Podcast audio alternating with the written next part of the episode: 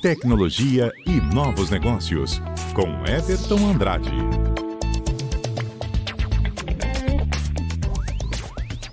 Hoje, na nossa coluna Tecnologia, vamos falar sobre algo que tem dividido opiniões, que é o compartilhamento de dados entre operadoras de telefonia e outras empresas do setor privado e do governo.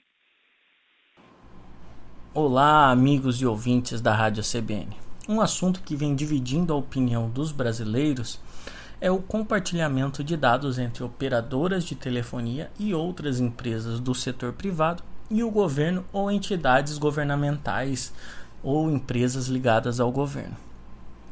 Existem diversos acontecimentos que forçaram esse debate, mas o principal deles é a edição da medida provisória 954 desse ano.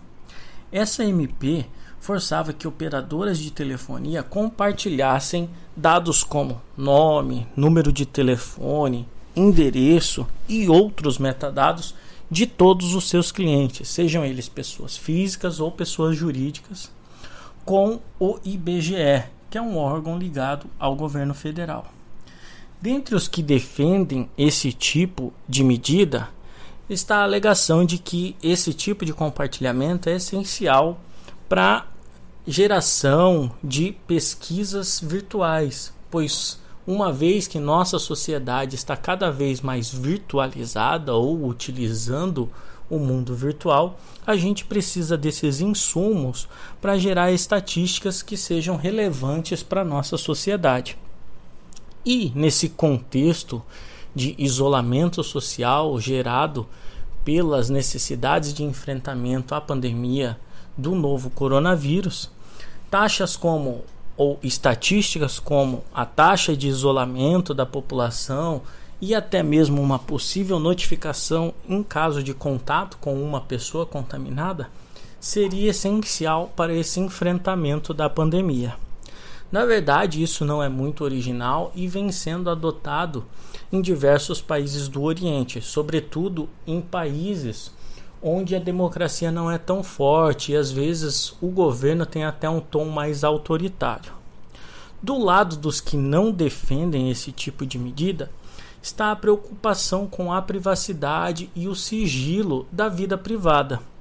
Isso porque, ao longo dos últimos anos, principalmente as duas últimas décadas, em outros governos e em alguns casos até mesmo aqui no Brasil, a gente teve essa privacidade corrompida. A vida privada foi revelada de uma forma que nem todos gostariam. E a questão do sigilo e a privacidade é garantida até mesmo na nossa Constituição.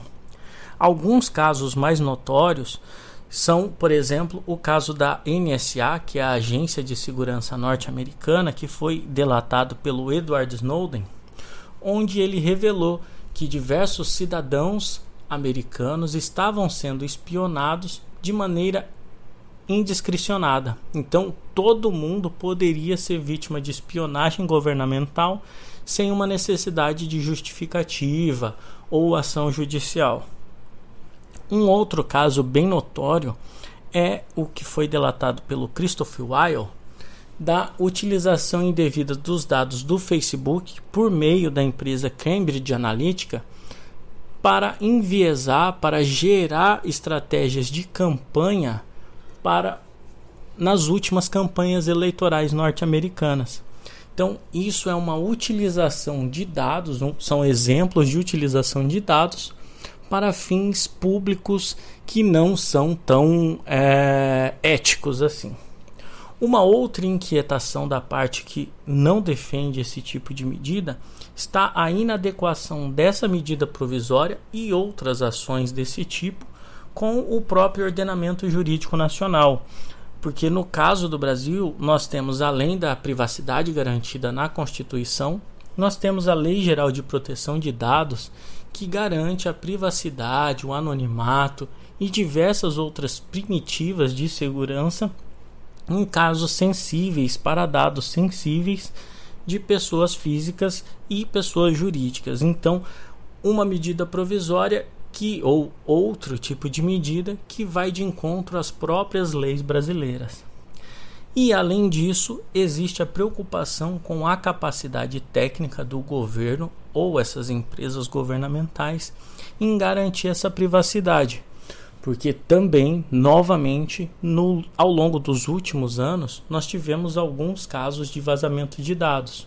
Dados do Enem, dados do próprio IBGE, chegando ao absurdo de dados de declaração da Receita Federal que foram vazados ao longo dos últimos anos, chegando ao ponto de uma equipe de reportagem conseguir comprar esses dados na Santa Efigênia, que é um centro comercial da cidade de São Paulo.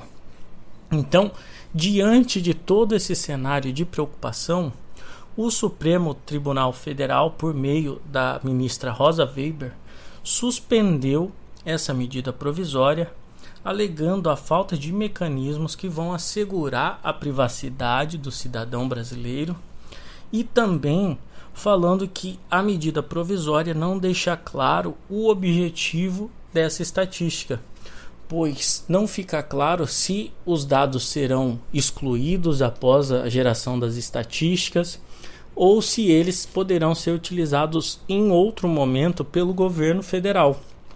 Porque uma vez o dado compartilhado, fica difícil garantir que aquele dado será utilizado simplesmente para um fim.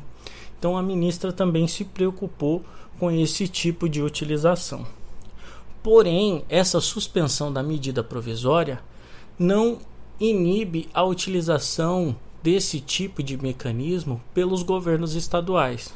O que vem acontecendo, por exemplo, no estado de São Paulo, pois lá a empresa Vivo continua cooperando com o governo do estado para gerar taxas de isolamento e outras estatísticas que o governo vem solicitando.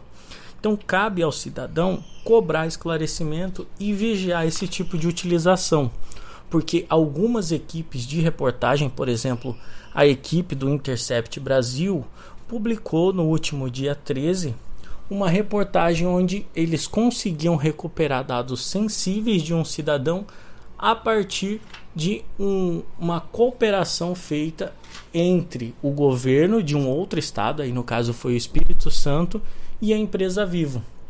Então, se eles conseguem fazer esse tipo de recuperação, o que impediria de fazer também nesse novo contexto? Então, se você tem esse tipo de preocupação ou gostaria de saber mais sobre isso, recomendo a leitura desse artigo e também que assista alguns documentários, como o documentário Privacidade Hackeada ou o documentário Sujeito a Termos e Condições, ou até mesmo procure outras fontes, porque a gente tem muita informação sobre esse tipo de compartilhamento que pode ser extremamente sensível em alguns cenários. Bem, gente, por hoje é só. Aqui foi mais uma vez Everton Andrade. Falo com vocês na próxima semana.